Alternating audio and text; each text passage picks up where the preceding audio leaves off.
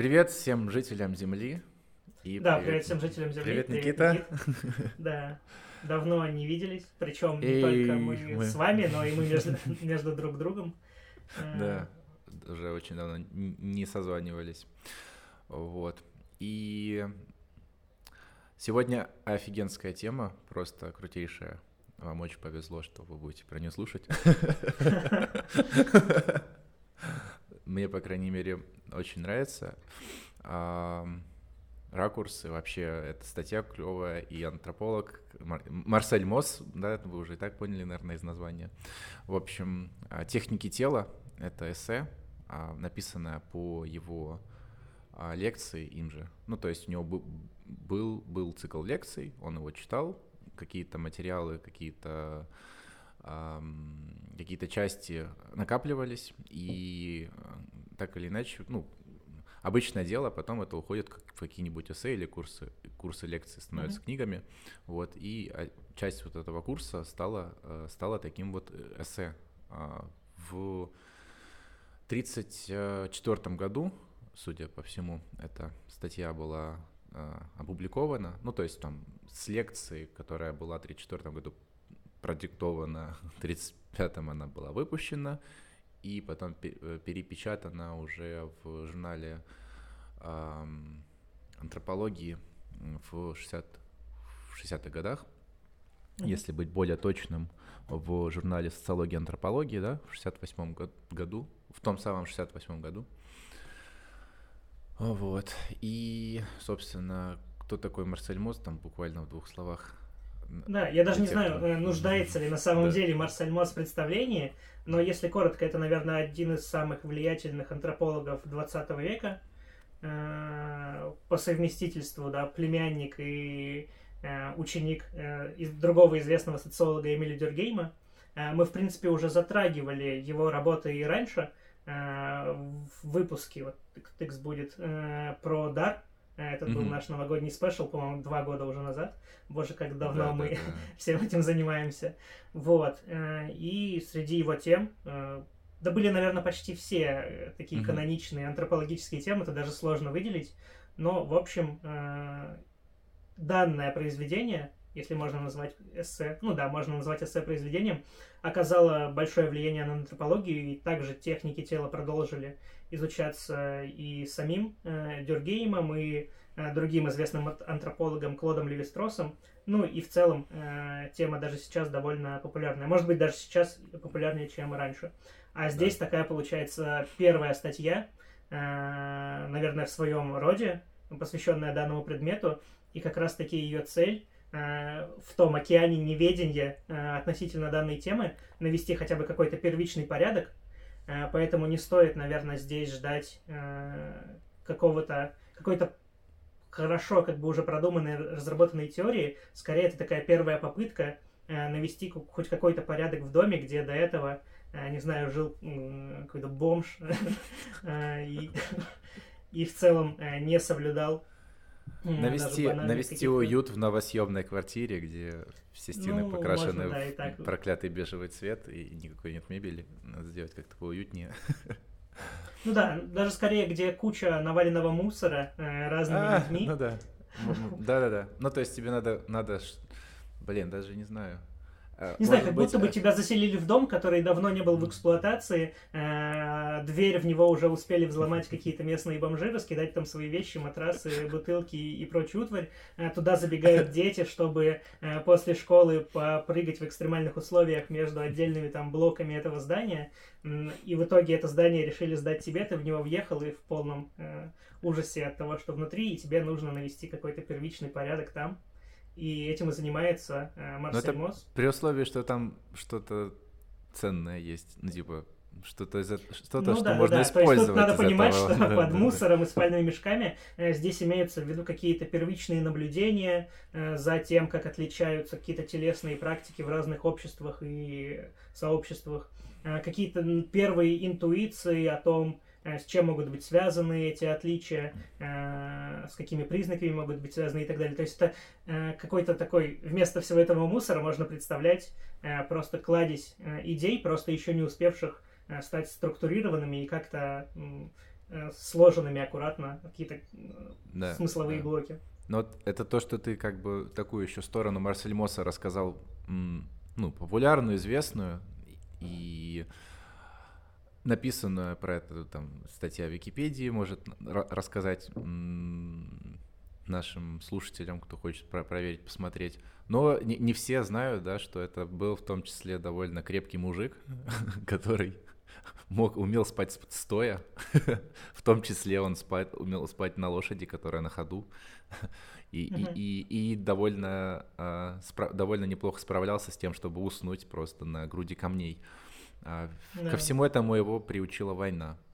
А, Да, причем груда камней может да. иметься в виду в его случае даже не только просто груда камней где-то в поле, да, э, где обустроен привал э, какой-то Мгм. армейский такой не особо комфортабельный, а, но и под грудой камней может иметься просто склон какой-то горы, на которой он карабкался, потому что он еще увлекался альпинизмом, Мгм. и многие свои интуиции перенес даже оттуда, что довольно интересно. А, и помимо того, что ты еще про него накинул и из описаний, это еще обладатель таких очень э, массивных крутых усов. Э, Мгм. Такие усы э, большая редкость встретить, мне кажется, сейчас. Особенно среди не сумасшедших. В общем, мы достаточно, наверное, обрисовали уже образ э, персонажа, чтобы можно было его закрепить в памяти. А теперь к, к самим техникам тела. А, То есть, если в общих чертах обозначить, что такое техники тела, как пишет Марсель Мосс, не уходя далеко от текста, как он непосредственно Мгм. это трактует, это такие а, традиционные способы, а, посредством которых люди а, в различных обществах пользуются своим телом. Это практически была инновация его времени, понять тело как инструмент. Но об этом, может быть, Мгм. там подробнее чуть, чуть позже. И причем, как бы, эти практики все обусловлены социальным контекстом. Они не, случайны, они не индивидуальны, в том смысле, что они имеют социальную природу, не только психологические, да. И каждая техника по, по, ну, по соображению мозга должна группироваться, должна систематизироваться в какой-то, в какой-то порядок. К, этому, ну, к этой мысли он интуитивно под, подходил каждый раз, когда н- у него собирался этот ворох типа фактов каких-то о мире. То есть он наблюдает, как там люди плавают, как это меняется со временем, как люди бегают, а, как отличает... Он же, в ар- ну, как бы он служил в армии, он, он э, во французской армии, он, поним... он, он знал, как, как там устроены порядки. В таких дисциплини... дисциплинарных крупных системах а, там очень большое внимание уделяется телесным практикам. Там, ну, как бы Мгм. очень-очень подробно фиксируется все, как человек должен жить, там, от распорядка до позиции положения тела в разные периоды времени. И техники тела французской армии очень сильно отличаются от британской. Он там подробно потом об этом рассказывает. Мгм. Вот. И, собственно, его вот эти вот хаотичные наблюдения а, в итоге породили а, такую исследовательскую программу, которую вот как раз рассказывал Никита. То есть тот, тот, тот, то, то зерно, из которого проросли уже последующие исследования, связанные, как, связанные с тем, как э, тело в, в контексте культуры и социальных каких-то Ну, а, да, знаешь, мне кажется, еще важно работает. пояснить, что Мгм. вот ту метафору э, с каким-то домом с разрухой и беспорядком мы использовали не как бы это не наше даже измышление, это то, что подмечает сам Марсель Моз в начале э, своей статьи, когда говорит, Мгм. что ну вот антропология на протяжении своего существования занималась кучей различных тем, которые структурировала, типа, не знаю, там состав, э, структура семьи, родства, э, какие-то религиозные обряды, ну и, в общем, куча других разных тем. А, И всегда на где-то на обочине, э, на краю этих тем всплывали в том числе какие-то отличия э, в том, как э, люди, например, танцуют э, или как-то еще по-другому Мгм. воплощают, реализовывают свои тела и обращение с телом. Но это всегда было, знаешь, из разряда то, что он называет разное. То есть какие-то замечания, сделанные на полях тетрадей э, во время там своих э, дневников, да, наблюдений за аборигенами.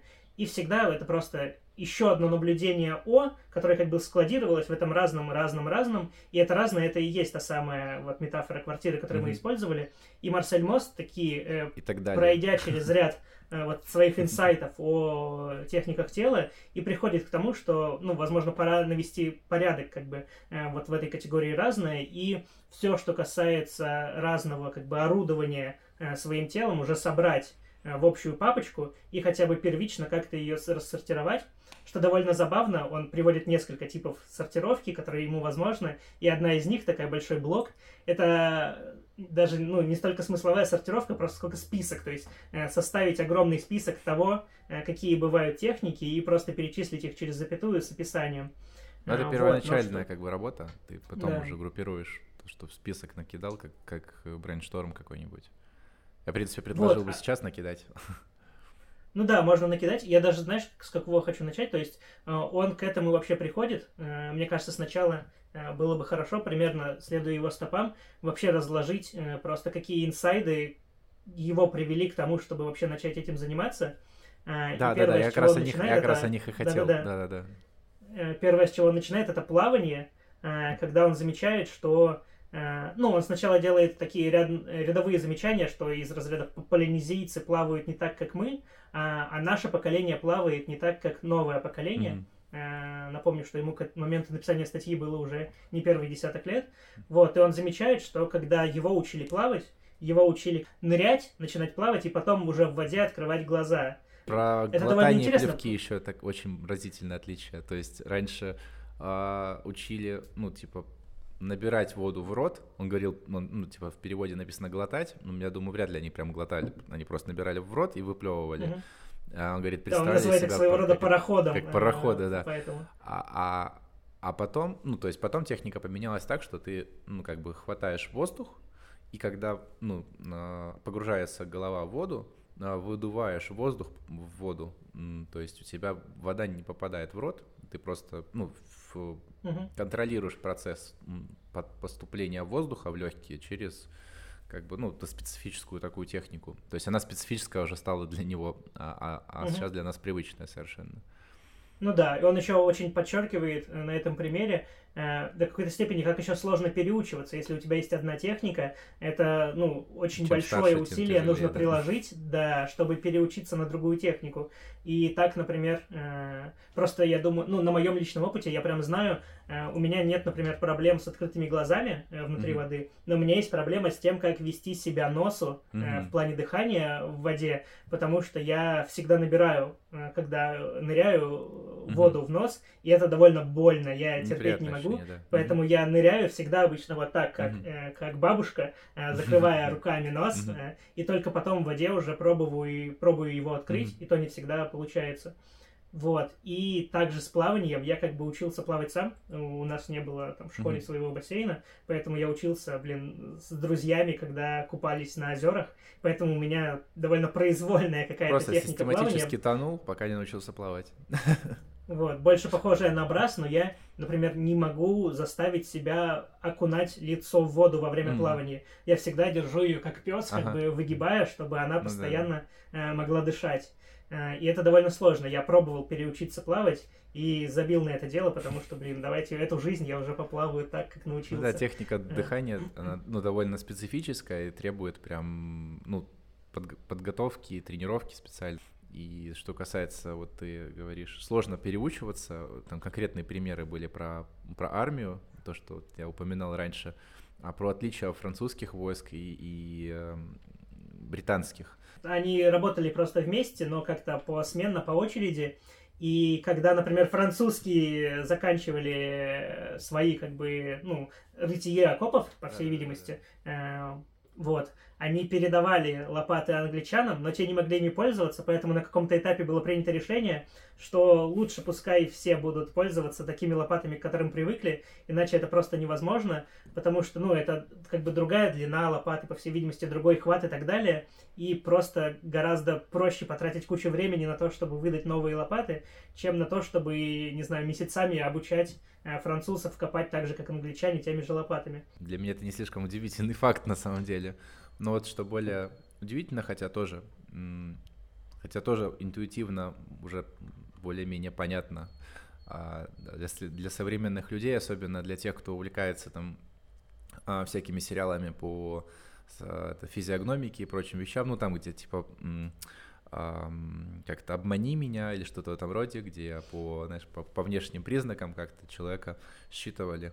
А, Марсель Мосс как раз писал про моду на походке определенные. Mm-hmm. Очень любопытная вещь, что он а, был в США и обратил внимание, что там а, медсестры, ну, он взаимодействовал с медсестрами, они как-то, ну, типа по-особенному двигаются. И когда он приехал, вернулся в Париж, то он начал замечать, что, ну, типа, что, что-то начинает э, меняться в походках женщины, что-то в них похожее. Потом он понял, что очень похоже на то, как двигаются американки.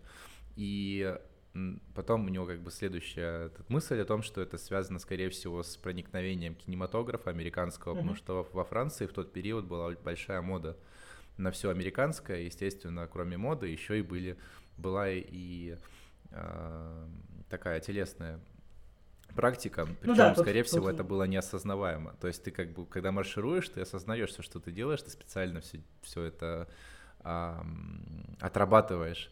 А, ну, я не уверен, что француженки прям, ну, отрабатывали перед зеркалом манеры американок, чтобы походить больше на них.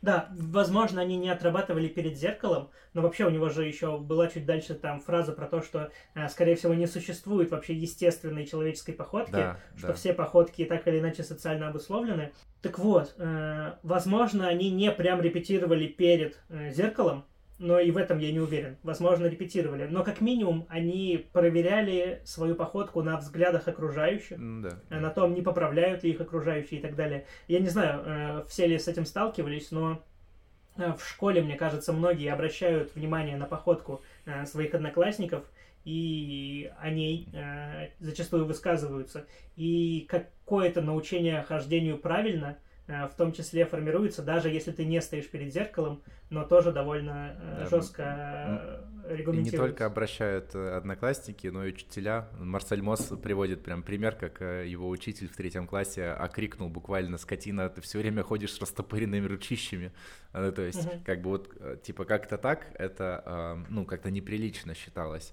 То есть Марсель Мо вспоминает, что это, возможно, связано с тем, что в монастырях как раз учат ходить с крепко сжатыми mm-hmm. кулаками. А, и если, например, девушка идет по улице с крепко сжатыми кулаками, то Марсель Мос говорит, что, скорее всего, она именно из монастыря. То есть именно там она проходила свое базовое ну, да. обучение. Да и вообще, на самом деле, мне кажется, это, этот эксперимент достаточно, кстати, легко провести, но если зайти э, в школу и пройтись по всем этажам во время перемены, то, мне кажется, по крайней мере, в моей школе точно это было так, самая громкая и часто слышимая фраза от дежурного либо от учителя, который наблюдает за своими детьми, это не бегай, да, а, потому что, ну, это такой нек- некоторый контроль как бы за... Так и не только, да, еще одноклассники твои, которые дежурные как бы по лестнице, тоже не бегай. Да, да, да. Это, блин, это просто, это каждый раз, это все время было, я как вспомню, это действительно очень часто звучало. Вот. А, еще забавный пример про ходьбу был про женщин Маори. А, то есть угу. там непосредственно женщины учили друг друга, ну то есть матери учили своих дочерей, а, чтобы они ходили определенной поступью с таким равномерным покачиванием а, бедер. Это называлось как-то по-японски, там они как будто бы звук такой, да, аниои, аниои. они именно, ну как бы матери натаскивали этому, этому способу движений. Вот, это в копилку как бы вот этих хаотичных примеров, mm-hmm. которые Марсель Мосс это собирал. Ну и в целом. Ну да, да, блин, э, типа в зависимости, конечно, от социального контекста, в котором вы э, проходили свою там первичную, вторичную социализацию в школе и детском саду, э, были комментарии о том, как правильно ходить. Были наверняка у всех знакомые, которые учились ходить как тараны, как такие, типа, чтобы показывать свою, ну, какую-то доминантность да, да, да. Э, массивность. Представьте, этот, знаю, ну, как этот, ты расставляешь локти в стороны, да, э, типа, э, как бы увеличивая объем своего, в ширину своего, присутствия, и это обычно напряженные, как его называется, э, широчайшие мышцы спины, типа такая рама, как бы широкая, угрожающий, угрожающий вид. ну, сейчас это, конечно, больше комично смотрится. Я даже и тогда раньше комично смотрелось, но, по крайней мере, больше людей встречал, которые это серьезно э, демонстрировали. Ну, как бы они считали, что это выглядит круто. А, да. Я бы этот перешел бы, ну, коротко, да, про техники сидения за столом. Вот мы с тобой сейчас сидим, как мы с тобой сидим за столом. А, но я более, я более-менее локти прижимаю к себе. Это mm-hmm. ближе к тому, как учат английских детей сидеть за столом. И меня тоже, в принципе, так учили. Ну, то есть... Э, э, и, и да. даже ну, вообще... я слышал в российских этих, э, как это называется, академиях военных, э, что книжки а, под, э, короче, под локти клали, угу, что чтобы ты, должен при... держать. держал, чтобы они не упали. Да, да, да, да. да. Кажется, как будто бы, ну, или, или, может, это у меня ложное воспоминание, но, в общем, где-то учат таким образом сидеть, ну, используя mm-hmm. книжки. В отличие от французов, которые, как пишет Марсель Мосс, обычно вот так сидят с локтями в стороны, веером, а, совершенно без внимания абсолютно к тому, как как э, руки располагаются по отношению к туловищу. Ну да. Я думаю, за любым праздничным столом, э, если вы себя не контролировали и клали локти, например, на стол, э, ваша бабушка либо ваша тетушка поправляли вас и говорили опустить э, локти неприлично. Да-да-да. Неприлично держать э, локти не, на столе, и... что да, да, да, очень важно подчеркивать, что значит есть приличные способы держать э, свои руки. Вот. То есть не на, а. локти не на столе, да, это тоже помню очень строго учили. Так же, как и в школе. Э, в школе э, тоже постоянно, э, как бы, наверное, не били уж указкой тебе по рукам, но тоже делали замечания, если ты сидишь как-то не, не так, неаккуратно, слишком, слишком вольно. Да.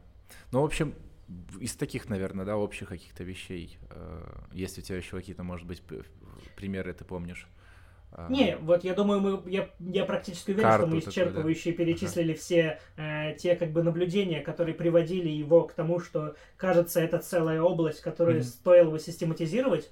Э, он еще делает, правда, важное замечание в конце своей такой первой главы, где он эти свои инсайты накидывает. Он говорит, что а почему, например, вот те самые француженки, когда увидели американские фильмы, вдруг стали копировать их движения или почему там солдаты рядовые, mm-hmm. то, что до офицера там рядовой, сержанты и прочие, э, почему они так легко, например, поддаются условной дрессировке и строевой ходьбе. И он связывает это с престижным подражанием э, в том плане, что мы учимся и вообще в целом инстинктивно склонны копировать те телесные практики, э, которые производят люди, которые вызывают у нас доверие и какое-то чувство престижности, mm-hmm. плюс mm-hmm. которые были, да, авторитета, плюс которые были успешно нам продемонстрированы, в том плане, которые приводили к определенному успеху. Не знаю, у меня единственный пример, который всплывает в голову, если ты нормально, как женщина прошла... Нормально делай, нормально самый... будет да, вот этой самой американской походкой, то ты, видимо, более склонна привлекать внимание мужчин, которые тоже уже научиваются ну, обращать внимание женщин, на то, чтобы походка была такой. Да, либо других женщин, да. Вот. Или если ты сидишь правильным образом в школе, либо за столом э, обеденным, то тебе меньше делают замечания, значит, э, считают тебя более э, более как бы ну дисциплинированным, более прилежным э, там, учеником, да. покладистым ребенком, да. Ну, то, то есть, есть ты так или иначе копируешь те практики, которые поощряются да? как успешные да, да, да. и демонстрируются более авторитетными людьми. Да, ну такая дрессировка. Марсель Мосс это слово использует, э, буквально дрессировка, то есть когда взрослые дрессируют детей, это первое, первый, кого люди, э, скорее всего, пытались выдрессировать, как бы приручение да, детей. Это еще, еще до животных, потому что животного еще надо сначала приручить, да, да, да. а ребенка приручать особо не нужно. Он вот, Я, вот знаешь, ну вот у него в статье э, ну, много разбросано тезисов любопытных, и ну, как исследовательская программа, оно и должно так предполагать, набросок какой-то, ну, какого-то каркаса, каких-то основных вещей теоретических. И мне кажется, ну, две такие, две главные концептуальные штуки в его статье — это а, концепция а, тела как инструмента, ну, то есть то, о чем мы говорили, а, как mm-hmm. техники тела непосредственно, и идея о тотальном человеке, концепция тотального человека. То есть про тело как инструмент уже, ну, более-менее понятно, наверное. То есть раньше антропологи считали, что это должно быть какой-то внешний агрегат, которым можно управлять, и таким образом все, что перечислял МОЗ, оно ну, не, не попадало в исследовательскую сферу, потому что антропологов, потому что ну, непонятно, что, что это и куда это. И тут вдруг, ну, как бы такой инсайт, что можно, в принципе, понять тело как инструмент человека, как первый mm-hmm. инструмент человека, из которого уже вырастает представление об инструментальности всего остального вокруг. И тогда... Да. В каком-то что... смысле человек учится сделать со внеш... ну, с предметами внешнего мира то же самое, что он на первом естественном шаге обучился делать с собой. Да, да, это очень, ну, как бы, оч... кажется, очевидная сейчас вещь, особенно, ну, это подхватили и марксисты, насколько я помню, тоже эту идею. А, вот, что первым инструментом был, собственно, а, тело. И, и вторая идея — это тотального человека, она очень пересекается, и Марсель Мосс использует, собственно, это слово «хабитус», э, как mm-hmm. приблизительно у Бурдье, и Бурдье, кажется, скорее всего, к нему и обращается, когда mm-hmm. ну, одна из центральных концепций его теории, возможно, э, более, более умные наши э, зрители напишут в комментариях конкретные связи, да, понятийной истории. Но вот э, в эссе Марселя Мосса хабитус обозначается как как бы не просто привычка, да, а как... Ну, в общем, это не просто связано с памятью, а это встроено в социальный контекст.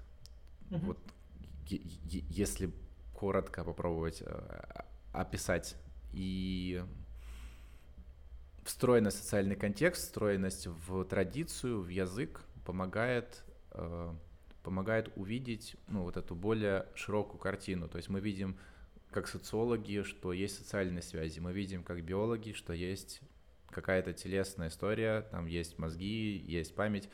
А можем как психологи рассматривать там психологические типы, рассматривать там когнитивные какие-то процессы, как разные, как в метафоре про слона, там и разных там людей, которые его ощипывают и, и видят разные. А тотальный человек, идея тотального человека, она как бы произрастает из, из э, представления от, ну, как бы от целостности, что у нас есть три как минимум, да, таких вот взгляда, и, они, и надо в этом ракурсе рассматривать человека, то есть как телесном, психологическом и социальном.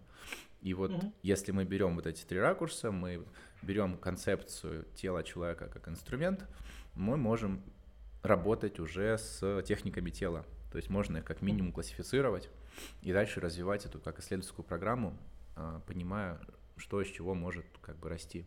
Но очень Ну да, я от себя буквально Интересно, добавлю, да. что если такой, ну просто мне кажется, здесь нужно все же облечь в какой-то пример, чтобы оно э, да, лучше да, э, отложилось. Мне кажется, ну условно говоря, я сейчас буду довольно карикатурно выражаться, но э, точка зрения биолога, точнее даже биологии, может заключаться в том, что походка, например, человека обусловлена какими-то его физиологическими особенностями, mm-hmm. то, как конкретно у тебя кости, э, одна кость крепится к другой, то, как они облак, э, как бы оволакиваются мышцами, между ними сухожилия, которые тянут э, mm-hmm. эти кости, и, ну, гипотетически у походки все равно есть физиологические ограничения. Она не может быть абсолютно любой. любой Она да, все да. равно задана ну, какими-то твоими особенностями и твоим организмом. Угу. Ты не можешь сделать из нее абсолютно бесконечное множество разных вариаций. Э, твой массив ограничен да, все равно, да. хоть и десятком, но десятком ограничений. Угу. Психолог может сказать, вот есть походка, и у этого у человека походка менее уверена, а у этого более уверенная.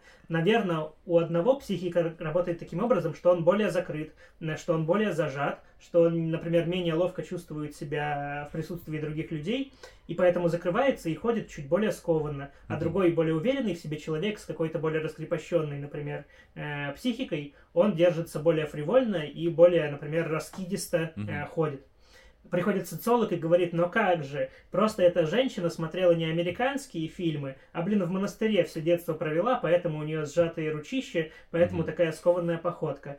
И как раз-таки концепция, точ... концепция тотального человека – это одновременно и антропологическая антология, в том плане, что человек – это не только его биология, это не только его психика и не только его социальная э, детерминация, mm-hmm. это все одновременно, Также это и научный принцип концепции МОСа, что надо смотреть как ученому тоже на все эти три э, составляющие и искать в них какое-то ну, общее объяснение его поведению, mm-hmm. а не стараться просто придумать один детерминант, который бы объяснил все.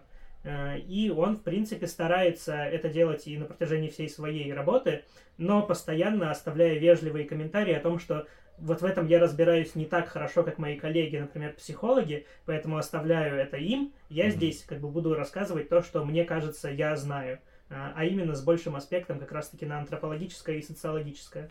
Хотел бы еще пример один, э, ну, mm-hmm. рассмотреть мне, который прям очень понравился, и я когда прочитал, я потом всем своим друзьям рассказывал, просто мне, а, мне довольно впечатлило, особенно на фоне а, других практик, которыми я интересуюсь, тоже расскажу в этом контексте. А, это пример про австралийских аборигенов, который Марсель Мосс описывал. То есть на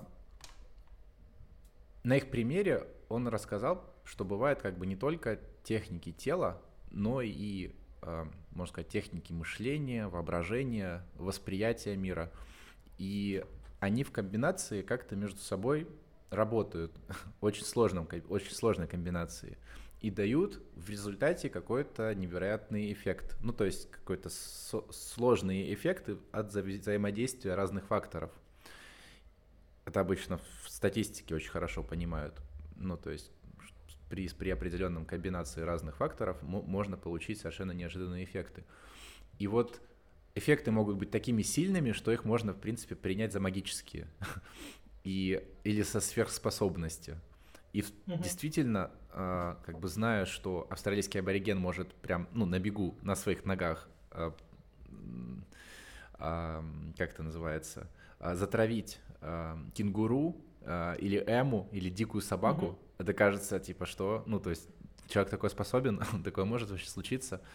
А, или может схватить опоссума а, на верхушке дерева. Ну, то есть представляете, как опоссум выглядит, ну, агрессивно сопротивляющееся животное, и ты, ну, как бы его практически ловишь. Это потрясающе. И как это происходит? То есть у, у австралийских аборигенов есть как минимум два обряда. Один беговой, а другой охотничий.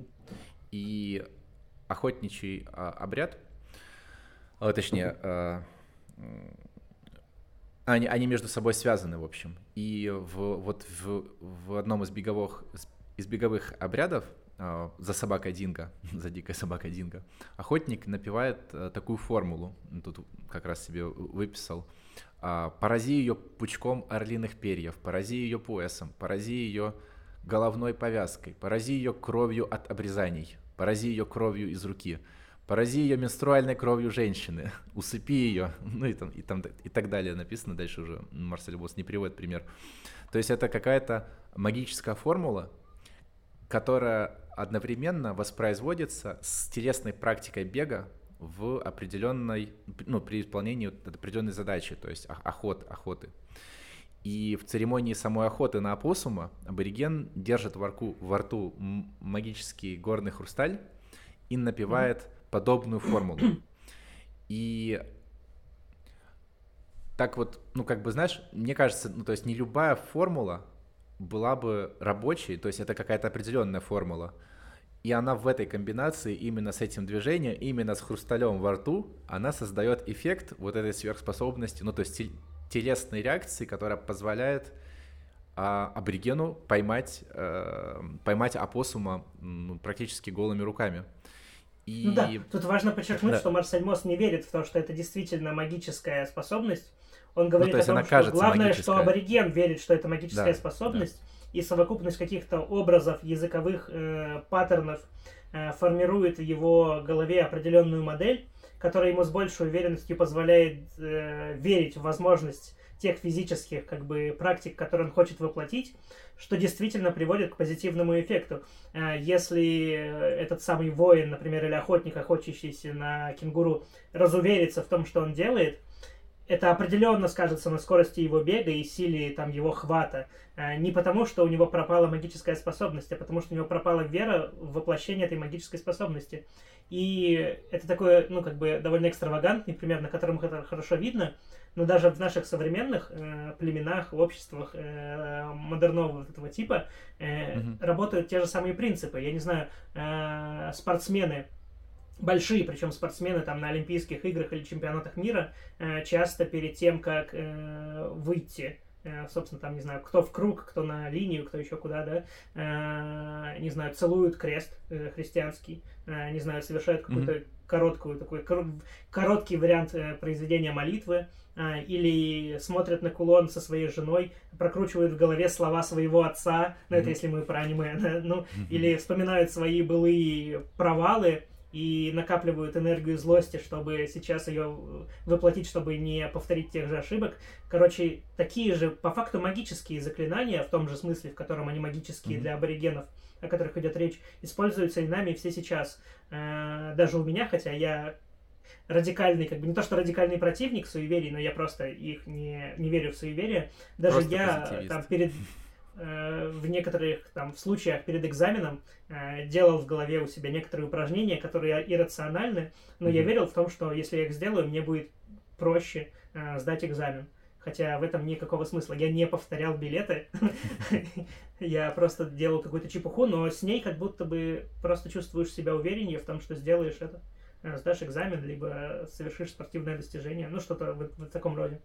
Вот то, что ты описал, это, ну вот, в такой, наверное, прям грубой, такой брутальной форме, наверное, работает. Ну, то есть вот когда ты, ну, чтобы разозлиться, прокручиваешь в голове какие-то определенные там сюжеты, либо а, чтобы вдохновиться, ну, то есть ты с помощью какого-то образа генерируешь определенную эмоцию, чувство, то есть либо это чувство равновесия, либо баланса, ну, типа то, что тебе нужно для конкретной задачи.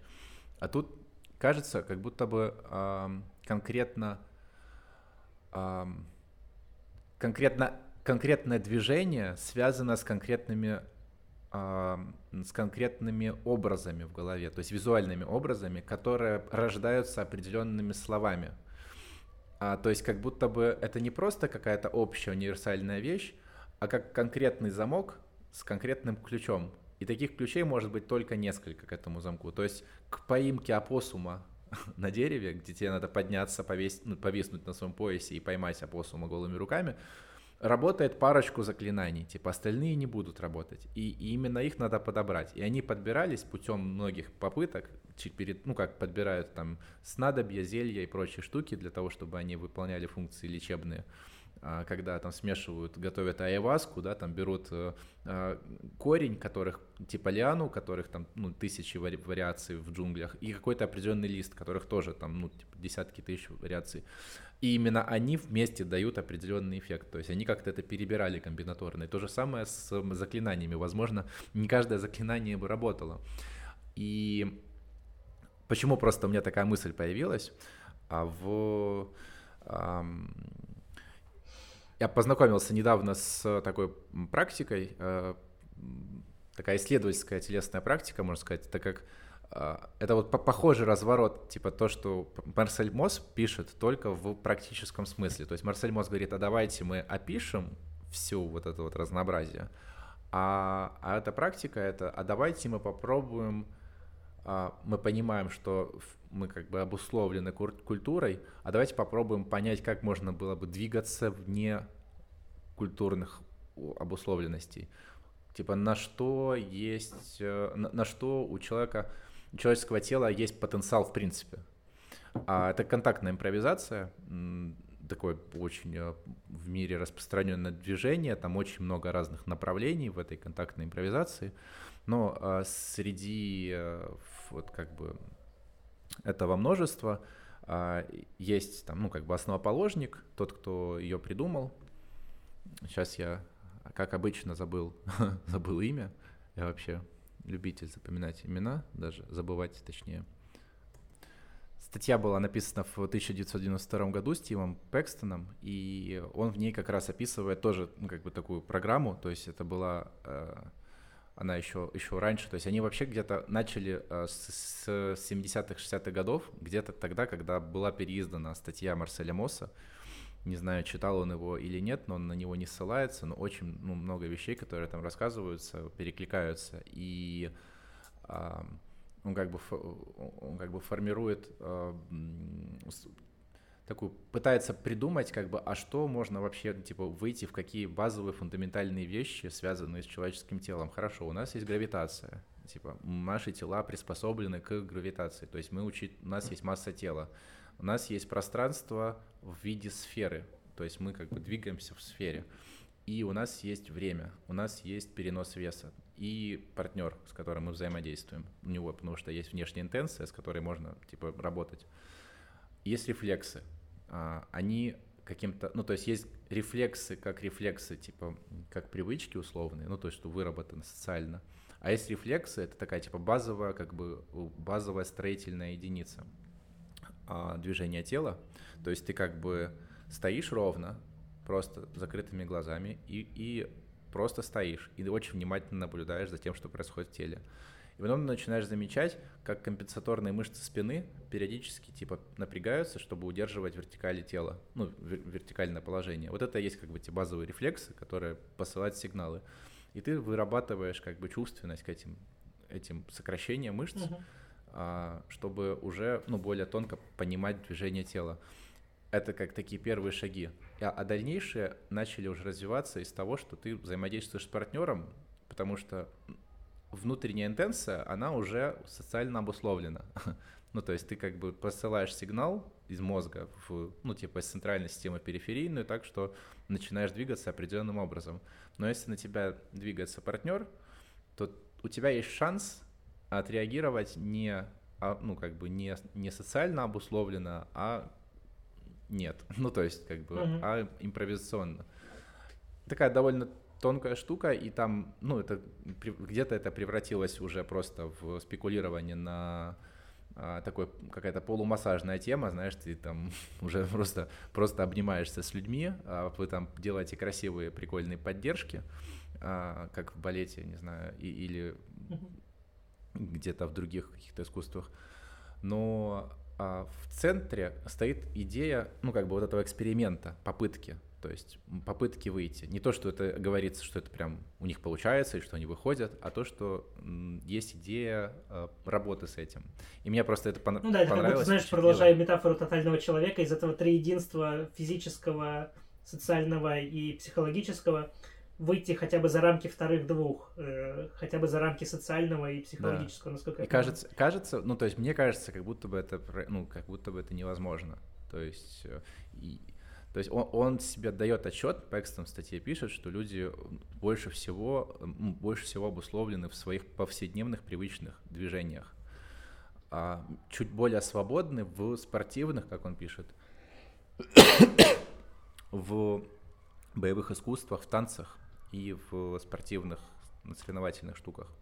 То есть там как будто ты разучиваешь какую-то технику, и у тебя есть как, какое-то а, пространство импровизации и выхода за пределы, потому что, ну, все-таки ты там что-то что создаешь новое внутри уже, новые техники. А, а как бы последний вот этот уровень, к которому они хотят выйти, это, это как будто бы полная, а, полная импровизация, то есть на 100%. Mm-hmm. Кажется, фантастически звучит, но, но как идея красивая, мне нравится. И она иллюстрирует, ну, как бы связь между вот таким чисто теоретическим, да, абсолютно академическим способом понимания мира, как это перетекает вот в практическую плоскость, экспериментальную, где это можно использовать уже как творческий такой инструмент для работы со своим телом. Давай вот. перейдем тогда теперь уже непосредственно к классификации техникам тела. Там да, очень да, много да. интересных вот примеров. Мы уже много наговорили, да. много наговорили, но по-прежнему картина выглядит так, как мы ее написали в начале, когда у нас просто валяется куча разрозненных примеров, про плавание, про ходьбу, про танцы, э, про танцы с бубном, ну и так далее. Но на следующем этапе, во второй главушке, кстати, что интересно, несмотря на то, что довольно маленькая статья, по-моему, страниц на 20 от силы. Очень плотная. Э, она все равно разбита, она очень плотная и разбита на главы прям. А, то есть там, да, главы по несколько страниц некоторые, но разбиты, э, что очень важно. Вот, уже начиная со второй, он дает четыре такие смысловые группы, как бы, да? Э, четыре смысловых блока, по которым можно было бы попытаться классифицировать в дальнейшем э, разные практики. И первая такая классификация это в зависимости от э, пола. Э, он дает сразу рядовые такие замечания, что из разряда э, вот э, можно даже не знаю этот эксперимент э, типа сожмите сейчас кто слушает э, свой кулак Э, и посмотрите, как вы его сжали, и если у вас, э, вот у вас э, большой палец сверху от кулака, как бы сверху пальцев лежит, то, скорее всего, вы сейчас мужчина в данную минуту. Если же у вас палец был внутри, за пальцами спрятан, то, скорее всего, вы женщина. По крайней мере, если вы женщина, то, скорее всего, Женщина середины 20 века, да? Да-да-да-да-да. Вот, э, то есть есть уже такая разница. Он э, сразу делает замечание, что, возможно, женщины делают так, потому что их так обучили, но делает э, замечание второе, соразмерное веку, в котором он живет, и во времени, да. в котором он живет, и в обществе, в котором он живет, что скорее всего, если бы даже вас попытались научить иначе, то у вас бы вряд ли это получилось. То есть он верит, что женщины сжимают э, вот так не только потому, что... Дефолтно, типа, да, да. Да, да, да. Ну, просто потому, что они Про женщины. китки, э, китки, э, броски, броски, э, значит, просто на расстояние. Я помню в школе, мы когда кидали теннисные мячи на расстояние, то я, это, это прям действительно ну, разделение было. То есть у нас девочки кидали больше по вертикальной плоскости. То есть они хоть кидали в длину, но почему-то мяч все время улетал вверх. Да. А парни кидали... Ну, ну собственно, и сам, сама техника кидания, она же у, у парней идет чуть больше сбоку. Ты чуть больше как бы делаешь замаха, если ты не просто вот так, как рычаг, как да. этот... Э, Э, я забыл, как называется этот китайский кот, который вечно рукой э, машет. А, э, ну, в общем, думаю, да? все поняли. Манекинеку или как-то так. Ага. Э, в общем, многие девушки бросают действительно как этот самый кот, то есть просто как, угу. как, как, как вертикальный рычаг.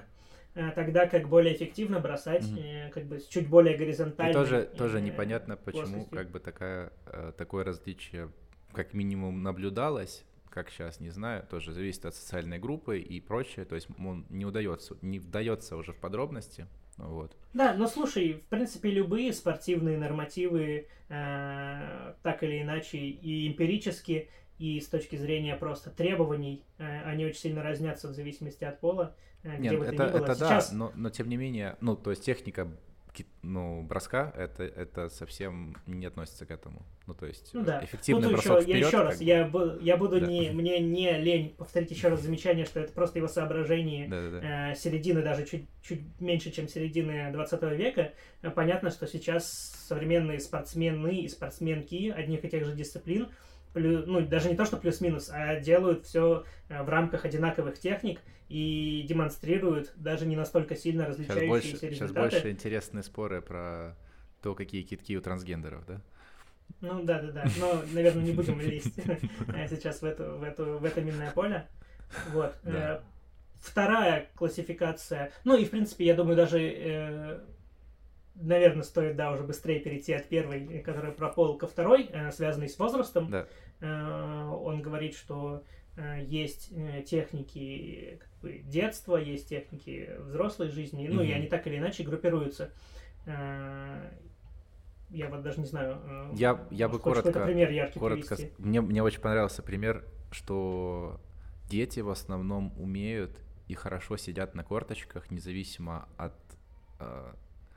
страны, я не знаю, от группы, принадлеж... которой они принадлежат, а mm-hmm. с возрастом эта способность теряется. И что интересно, что ну, сидение на корточках также м, довольно обычный навык у э, ну, племенных народов. Он еще сравнивает, э, говорит, что когда был вместе вместе с австралийцами, и когда они были на каких-то привалах, то они спокойно отдыхали, сидя на картах, тогда как ему приходилось Да-да-да. стоять и мокнуть э, от дождя. Так, кстати, вот, вот и... любопытно, что, ну, то, что гопники, ну, образ гопника, да, который сидит на корточках и щелкает семечки, э, это как будто бы нас отсылает тоже к туземным народам, которые, ну, то есть как будто туземный народ, который не потерял способность э, сидеть ну, на да, корточках. Да как будто бы сидение на корточке это такой латентный признак, такой прокси э, недостаточной окультуренности да, да, да, да. биологической особи, я бы так э, хотя, хотя выразил. объективно, хотя объективно, ну, э, даже ну, там сухожилия разной длины у всех, по-моему, э, именно из-за этого не получается. То есть ты как бы не старался, угу. у тебя не будет это получаться. У меня всегда Я никогда не умел сидеть на корточках. Я даже, знаешь, есть же техника приседаний, ну, нужно, нужно, mm-hmm. когда сдаешь в школе норматив, надо правильно приседать. Типа, да. Тебя не, нельзя, типа, по идее, поднимать пятку. Ага. Я не могу приседать, не поднимая пятку. Я э, не могу тогда достаточно низко опуститься, чтобы mm-hmm. ее не mm-hmm. поднять. Вот, из тех, как бы, телесных практик, что коснулись меня, которые я прям, когда читал, у меня всплывало что-то в голове, э, думаю, это в полной мере можно отнести к телесным практикам, это голос, ну, поскольку гортань э, mm-hmm. это мышца, думаю, это тоже телесная практика в том плане, что э, дети э, говорят определенным образом, э, как бы по-детски. И mm-hmm. многие люди, когда коммуницируют с ребенком, тоже делают вот этот самый детский Baby голос, да. как бы думая, что переходят на их язык. Да. Это вот это вот «Тю-тю-тю-тю, мой да, маленький, да, да, да. ну как ты сегодня?» Я даже не могу толком сейчас это сымитировать. Э, ужасно, ужасно вышло. Ну, хорошо получилось, да. Вот. А, и когда наступает определенный возраст... Я так со своей э, кошкой привычка... Да, да, например, да. Эта привычка должна у ребенка проходить. А, а я помню, что даже когда у меня уже ну, менялся голос, не то чтобы да. еще ломался, а вот просто когда он перестал да. быть ага. прям совсем детским по естественным причинам, я все равно его сохранял интонационно. Угу, и меня угу. прям, помню, водили к логопеду, у меня не было проблем там с R, с L и прочим, но угу. у меня были проблемы с детским голосом, и меня прям учили э, новой технике Врик говорения. мужик. Да-да-да. Э, именно, именно так. Ну, точнее, говори как взрослый. Ну да, да. А. Ну да, добавочка. А, вот. Еще две техники, ну, как бы в, в, в том, то, что как-то в том блоке, в том блоке классификационном, который ты обозначил, это по, по эффективности классификация угу. и по, форме, по форме передачи. Мне, думаю, можно быстренько просто проскочить их, но не самое интересное, мне кажется. Ну, То есть, он в них по... особо даже не приводит примеры, он просто их описывает да. суть. Да, то есть э, по, по, по, по эффективности, то есть насколько а, удачно или неудачно а, получается обучить той э, или иной технике обычно ну, типа детей. То есть это, тут он как раз про дрессировку рассказывает, что дети как э, а, первые, первые существа, которых взрослые люди начали а, а, приручать и, и одомашнивать, дрессировать, и то, что лучше получалось, то, что более эффективно, то оставалось, а то, что менее, ну, как бы уходило. И очень близкая к этому категория по форме передачи. Кому, кому и кем и каким образом передается эта техника, в каких каких условиях и ситуациях, то есть от отца к сыну, там, от матери к дочери, от э, старших к младшим э, и, и, и так далее. Ну да, и еще важно подчеркнуть вот в этом аспекте, насколько вообще контролируемая или оставленная на произвол судьбы та или иная техника. Э, он приводит здесь пример амбидекстрии или амбидекстрии, не знаю, где ударение. Mm-hmm. Это, в общем, ситуация, когда э, ребенок э, может быть либо правшой, либо левшой, либо одновременно в некоторых обществах как бы это оставляют как бы на волю судьбы, какой mm-hmm. рукой ребенок продолжит писать. В некоторых жестко регулируется, чтобы человек э, больше орудовал правой, потому что так правильно под это, например, заточено вождение, машины, э, ручки, письмо, карандаши, mm-hmm. тетради, то, как они пролинованы, там, не знаю, э, и так далее. И, или оставлять его левшой. Ну, то есть разные техники, связанные с тем, как реагировать на прививание той или иной mm-hmm. техники. Да, это как бы со стороны уже обучающегося, как бы такая да. штука. Вот. А потом он более подробно дает описание уже техник, связанных э, с возрастом. Да-да-да, то есть он, мне, мне, как мне показалось, мне это показалось забавным, что он сначала дает пример как бы осмысленных классификаций, ну, принципов, по которым можно Да. классифицировать, а потом такой, ну, вы не, ну, как бы берите в голову, а сейчас я сделаю на более такой американский манер, я просто вам выдам список, короче, огромный э, список разных э, типов э, техник тела, и перечисляет, собственно. Ну, какой-то Там порядок есть там есть, ради справедливости, там есть порядок в зависимости от как бы возраста, э, Да. В котором Ну, эти там техники четыре, да, существуют. четыре возраста, но более подробно, конечно, про взрослый возраст там очень много. Да.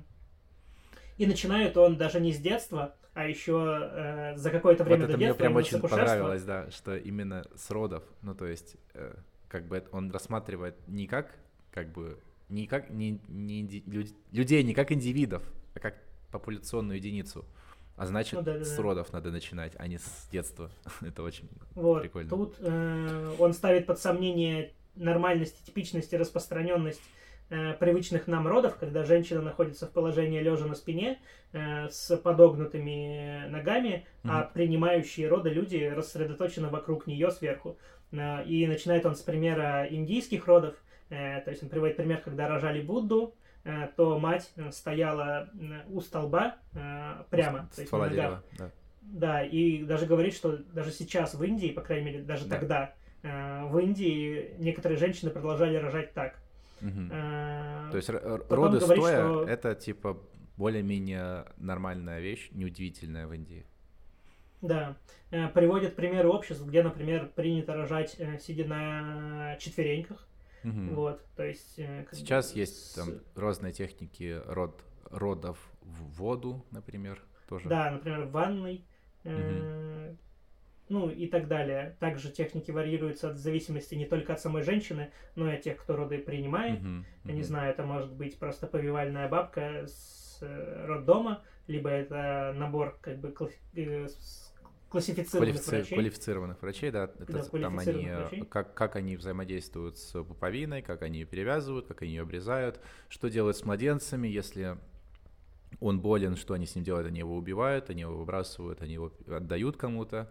Если близнецы, например, то они там их умерщвляют или проводят какой-то обряд определенный, очищение и прочие вещи, тоже Да. как бы в разных Кстати, народах. очень важно еще про само перерезание пуповины. Я думаю, как многие другие люди, задавался вопросом, почему у некоторых людей пуп, э, например, Наружу. э, наружу, а других как бы вовнутрь.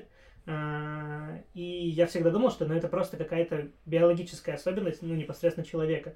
А, Хотя на самом деле э, это на 90% зависит от того, каким методом конкретно перерезают пуповину в данном роддоме Мгм. и как потом делают узел.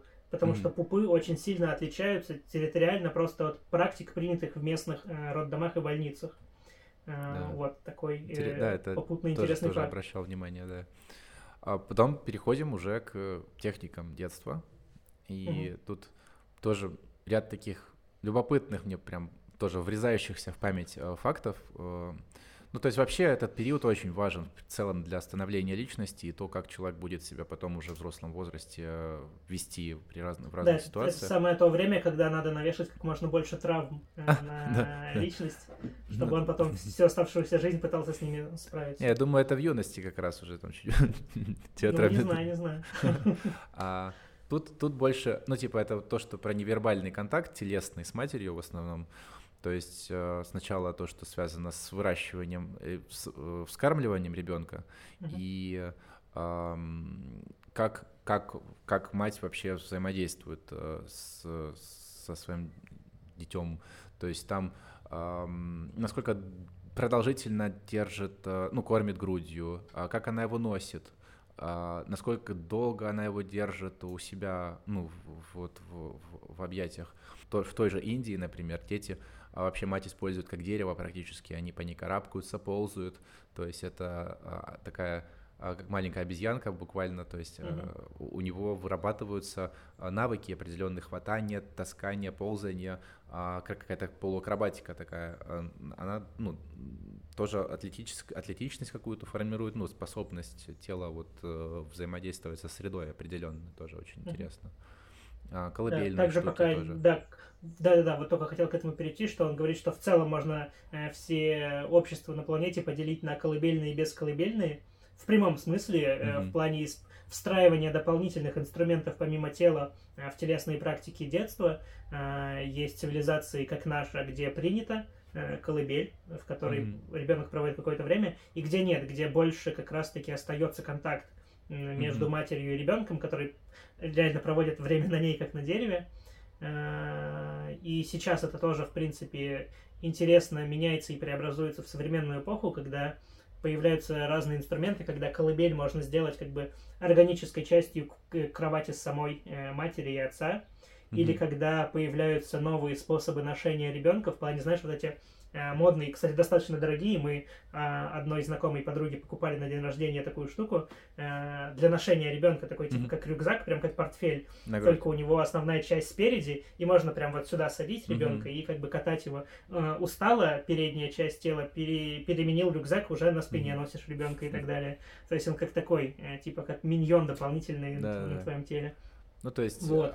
обычно там, ну, как бы в традиционных каких-то это какие-то простыни, а, перевязанные, и то есть ты в просто не условно носишь ребенка, то есть через плечо пере, перебрасываются, а это такие, ну, ну как да. бы более Или даже хуже, когда ты уже очень в раннем возрасте пере, перекладываешь его в эту коляску, в эту э, да. качалку, то есть да. эта же штука mm-hmm. заменяет не просто, я, я думаю, что мы уже перешагнули времена, когда нам нужно было заменять простыни э, и покрывало, Думаю, есть подгузники и вот эти сумочки, ну, да, да, как раз таки, чтобы ты э, больше да. проводил время с ребенком, в том числе и телесно, а не mm-hmm. сразу пересаживал в какой-то, блин, детский мотоцикл э, и просто ну, да, вез. Да.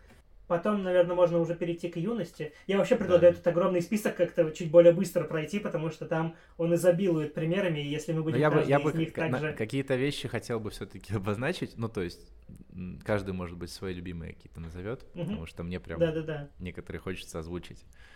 Да, ну про юность там тоже коротко. В основном я бы хотел сказать, что это самое важное, это обряд инициации он, он в целом связан с переходом а, из подросткового во взрослый возраст.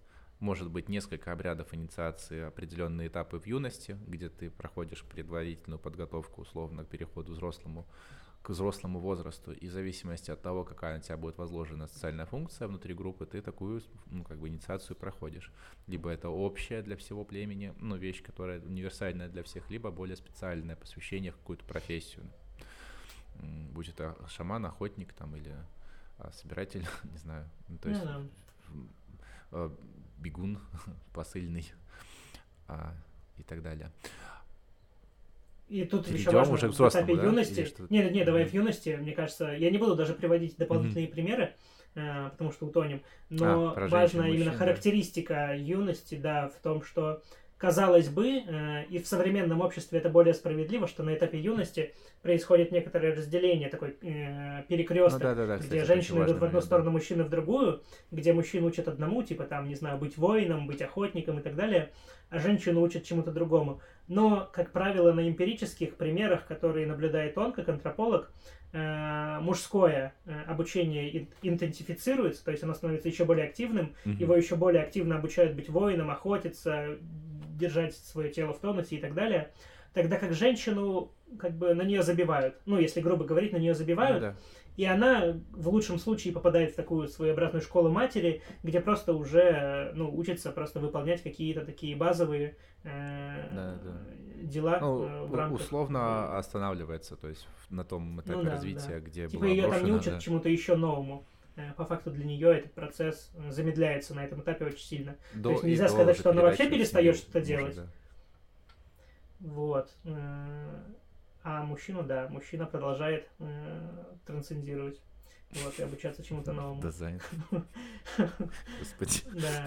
А, Дальше начинается, да, взрослый Техники взрослого тела. Да, взрослого тела, техники взрослого возраста. А, ну, про техники сна мы уже немножко упоминали, а, буквально в двух словах. Марсель Мосс приводил эти примеры, и нас, опираясь на свой собственный опыт, что он благодаря войне научился спать на груди камней, а в том числе он спать научился и стоя, и на, верхом на лошади.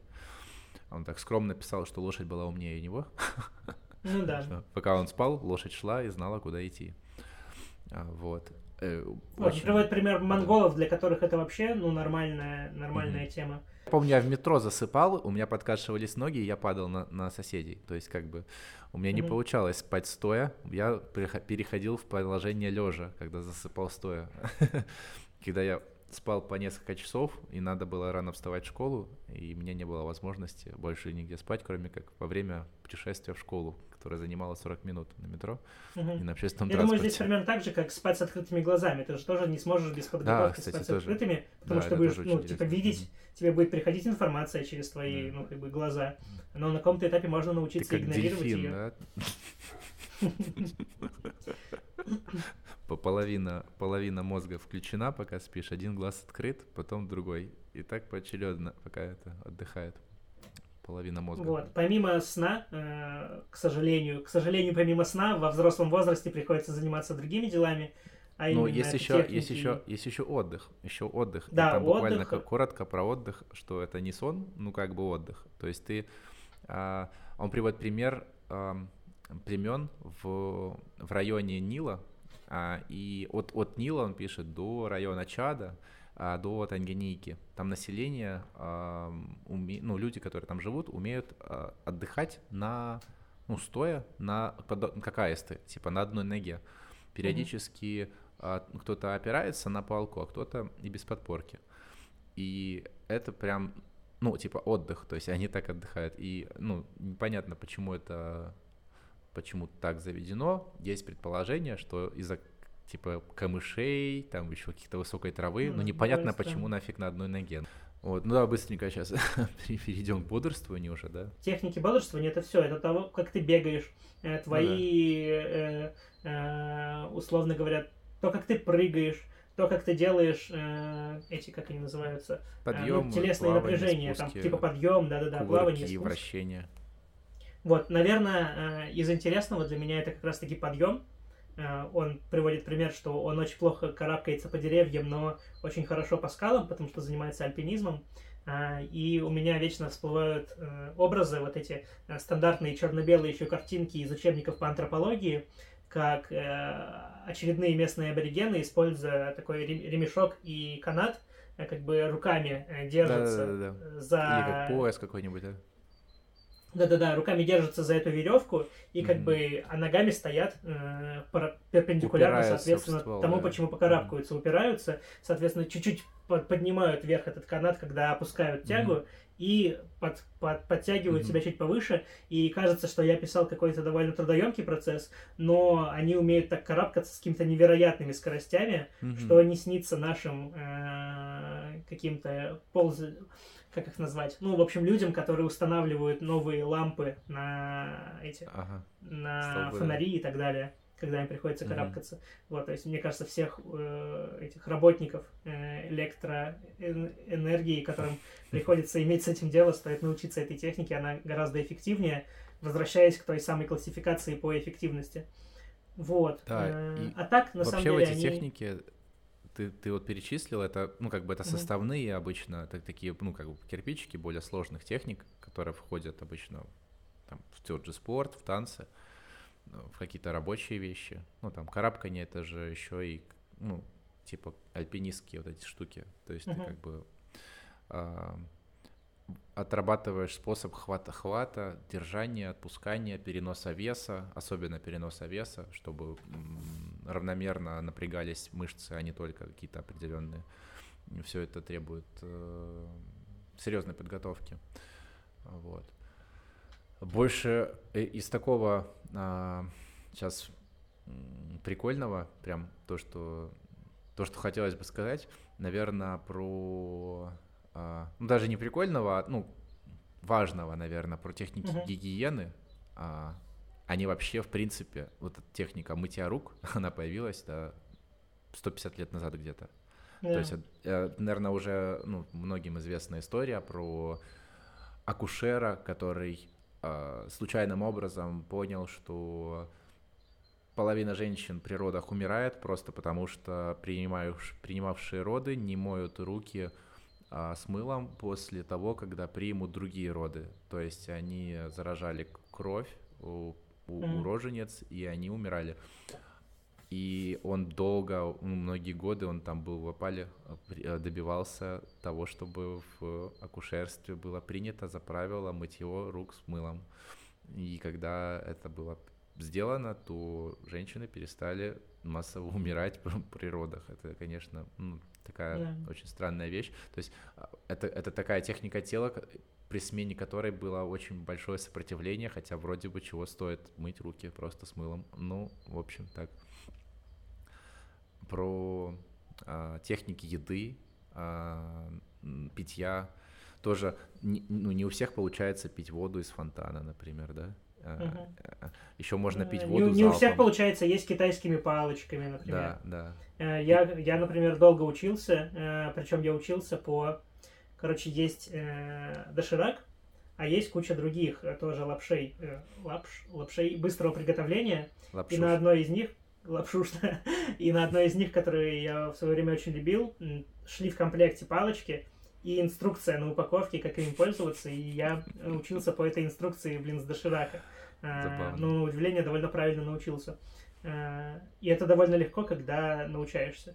Вот. Э, эта техника, это письма ручкой. Э, ой, Ой, мы же про еду. Да. Нет, письма ручкой здесь другое, но Просто мне кажется, что мы, когда перечисляем эти техники вот так, э, как бы сходу из космоса, кажется, что это какие-то обычные банальные вещи, которые довольно легки, потому что мы все более-менее плюс-минус с определенной дисперсией одинаково хорошо умеем их делать.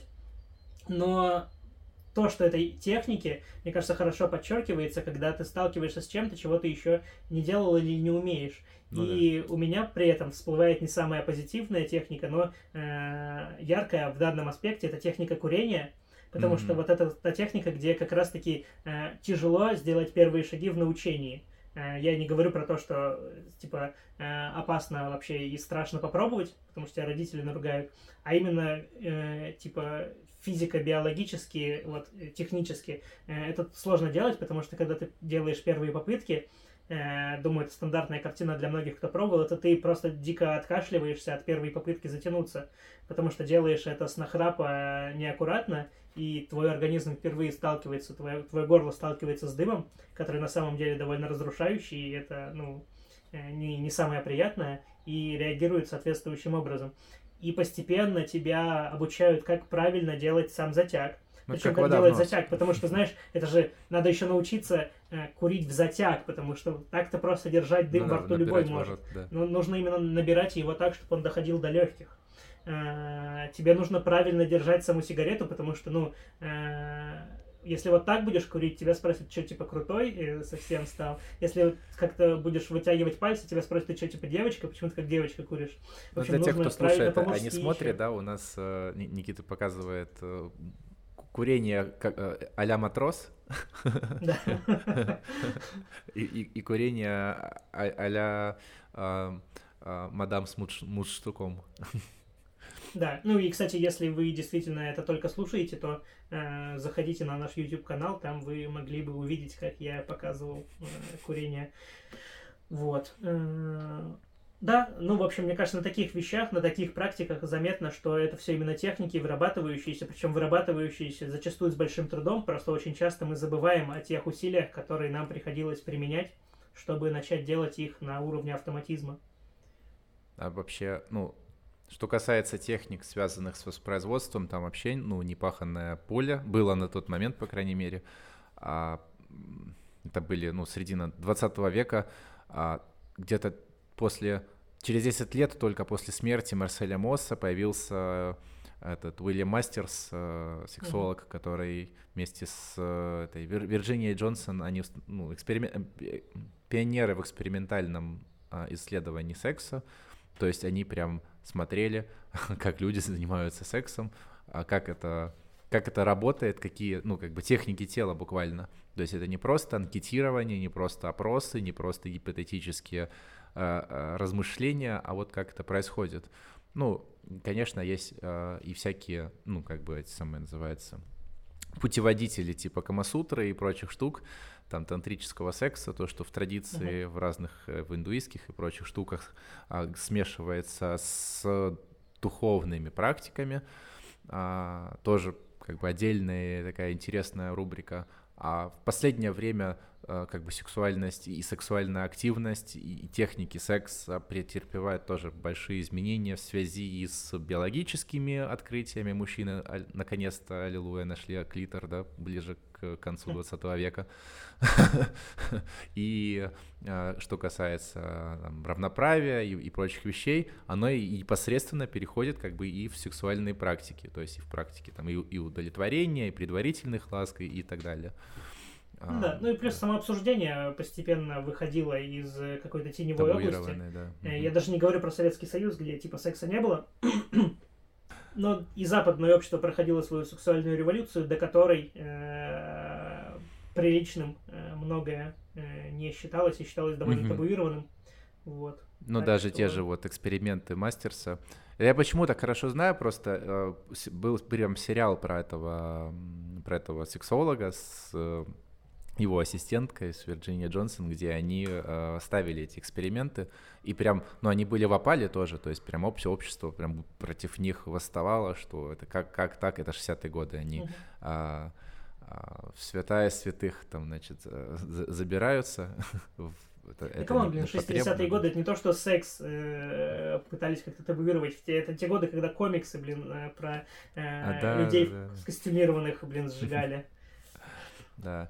И, ну, я бы хотел последние уже рубрики перейти, которые, ну так, я для себя выделил просто, потому, ну, вдохновившись последними строками э, Марселя Мосса, в, э, в конце он говорил про такие штуки, э, ну, то есть это, это в связке как раз с вот этими австралийскими аборигенами, э, с, ну, с предыдущим э, блоком, который мы обсуждали, то есть, что кроме техник тела есть еще и, возможно, какие-то, ну, то есть, почему возможно, действительно есть какие-то техники и ментальные, а, и мыслительные, то есть, есть какие-то способы конструирования образов в голове, способы а, при, прихода к определенным ментальным состояниям. И один из тезисов в его, в его работе то, что техники тела, они как бы не просто рандомные, не просто так, а они созданы, а создаются для того, чтобы обучить человека пользоваться, во-первых, своим телом, а во-вторых, я уже на свой язык перевожу, снижать энтропию. Ну, то есть человек подвержен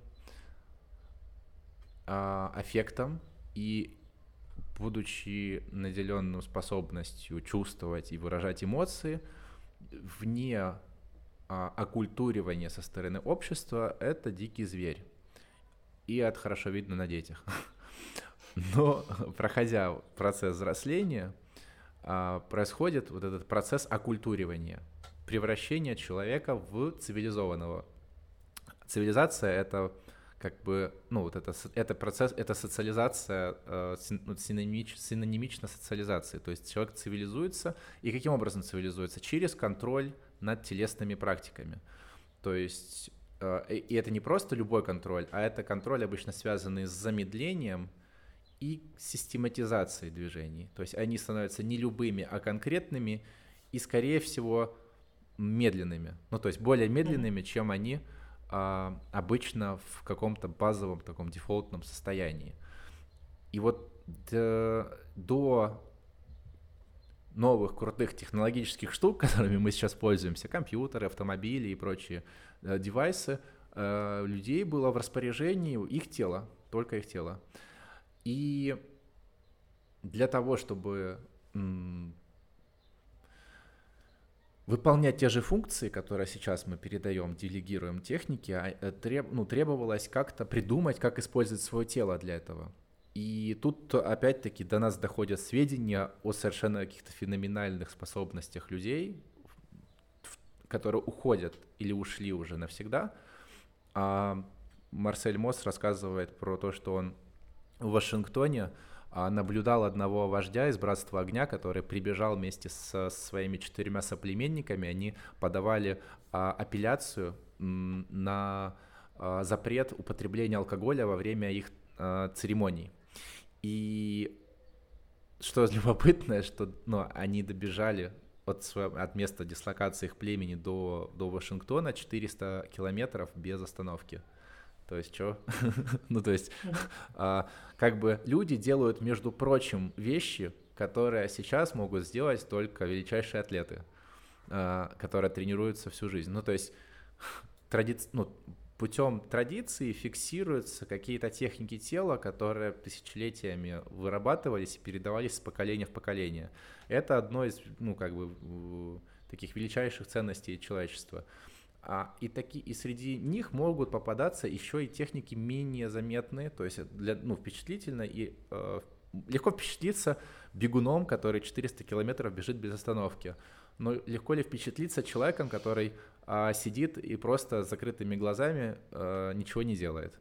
Но внутри него могут происходить какие-то процессы, которые совершенно недостижимы ну, никому и ну, про медитацию речь идет.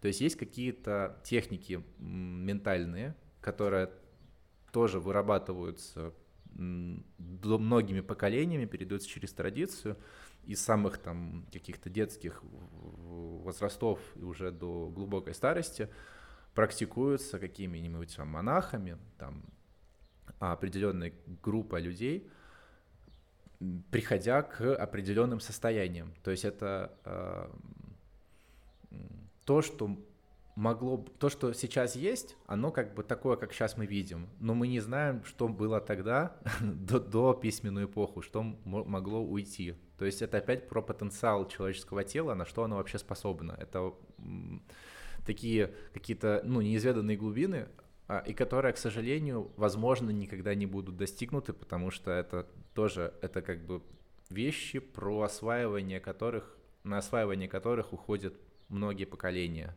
а не просто, типа, в течение одной жизни. Это тело — это такой мега сложный инструмент для а, обучения, пользования которым уходит одна целая человеческая жизнь. При этом следующее поколение может осваивать более сложные вещи, чем было освоено предыдущими, что тоже очень любопытно и интересно. Mm-hmm.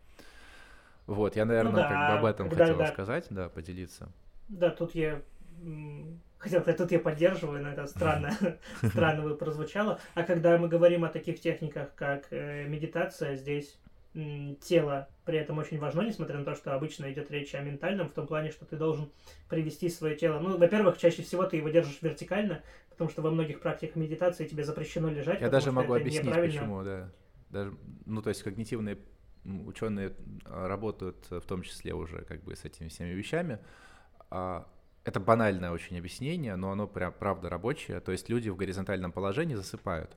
И даже если ты вертикально находишься, наклонившись немножко в бок, то твой вестибулярный аппарат сообщает тебе, что ты находишься, ну, как бы не в вертикальном положении, и ты, скорее всего, закрытыми глазами будешь засыпать.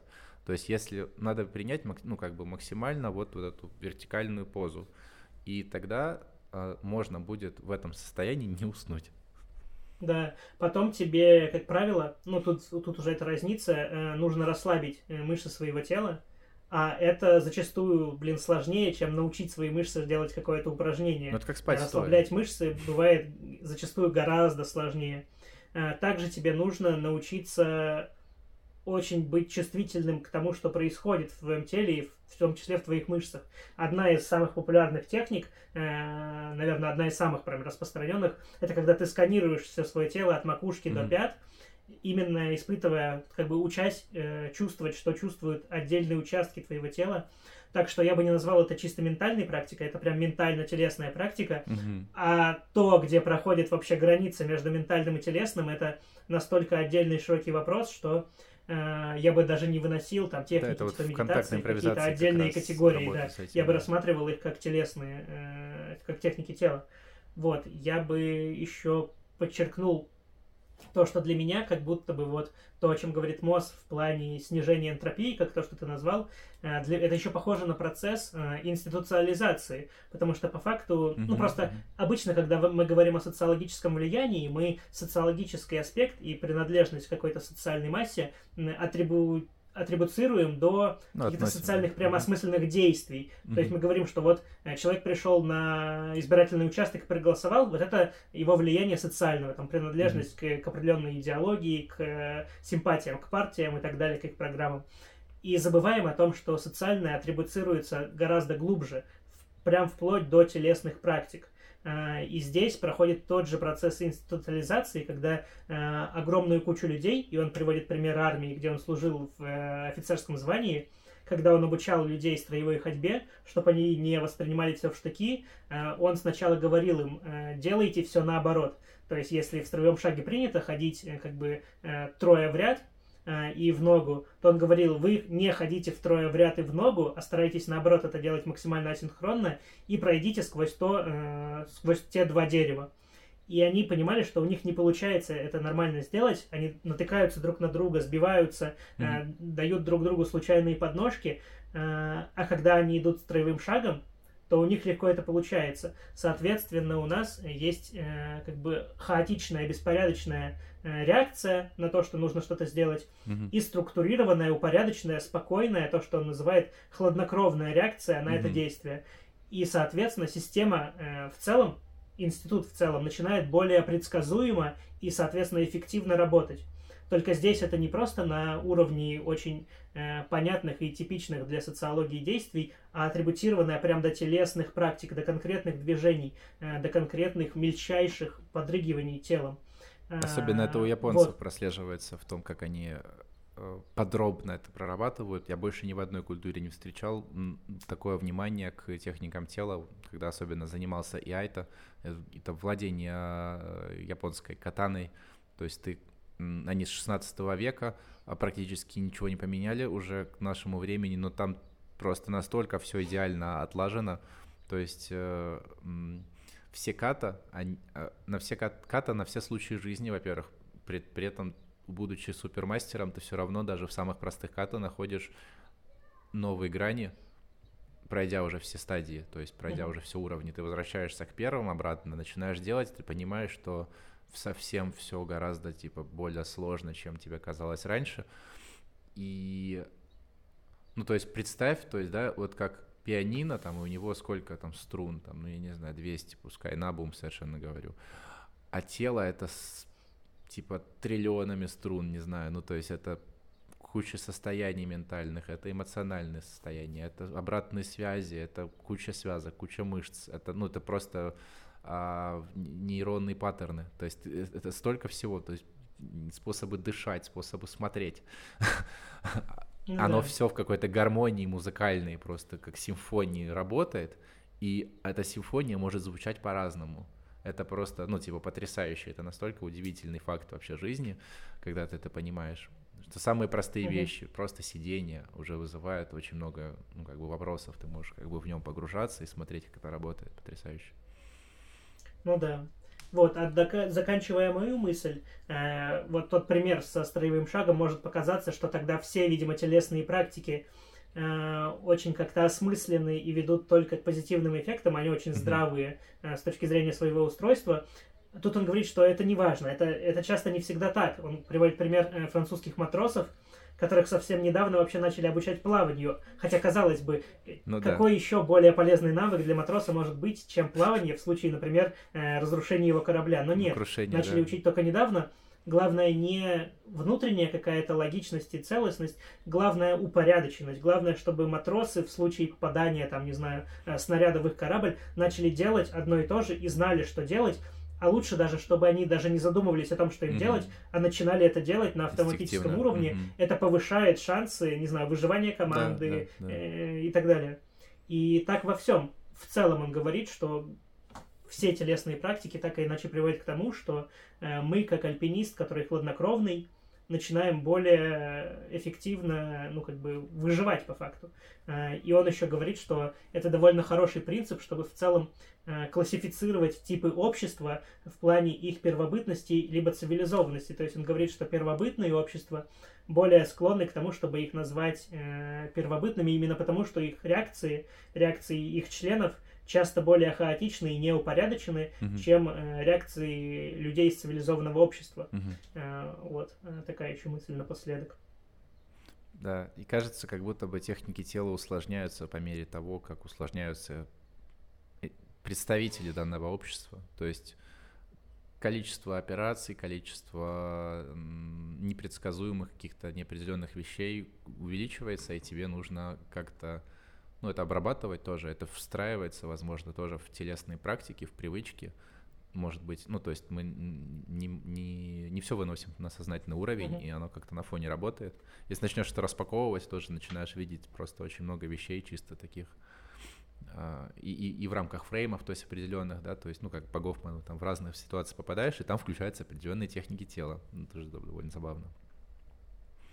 Вот, я думаю, на этом можем заканчивать. Мне кажется, мы очень исчерпывающие. Да, бесконечно можно просто... Да, мы...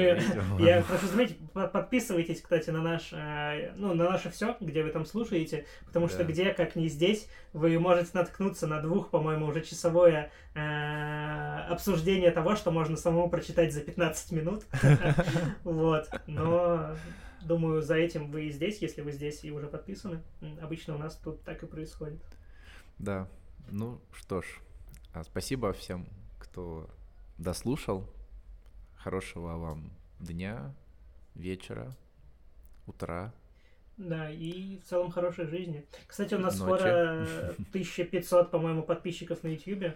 Я не знаю, давайте это ускорим и, может да. быть, на какую-то круглую цифру запишем, не знаю, второй выпуск э, ответов на комментарии или вопросы или что-нибудь такое.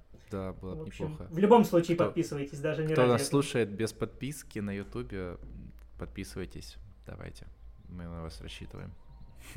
Ну все, отпускаем все, да. Пока.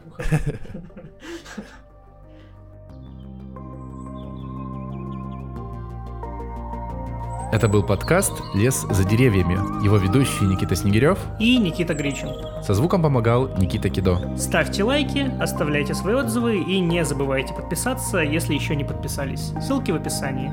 До встречи в следующем подкасте.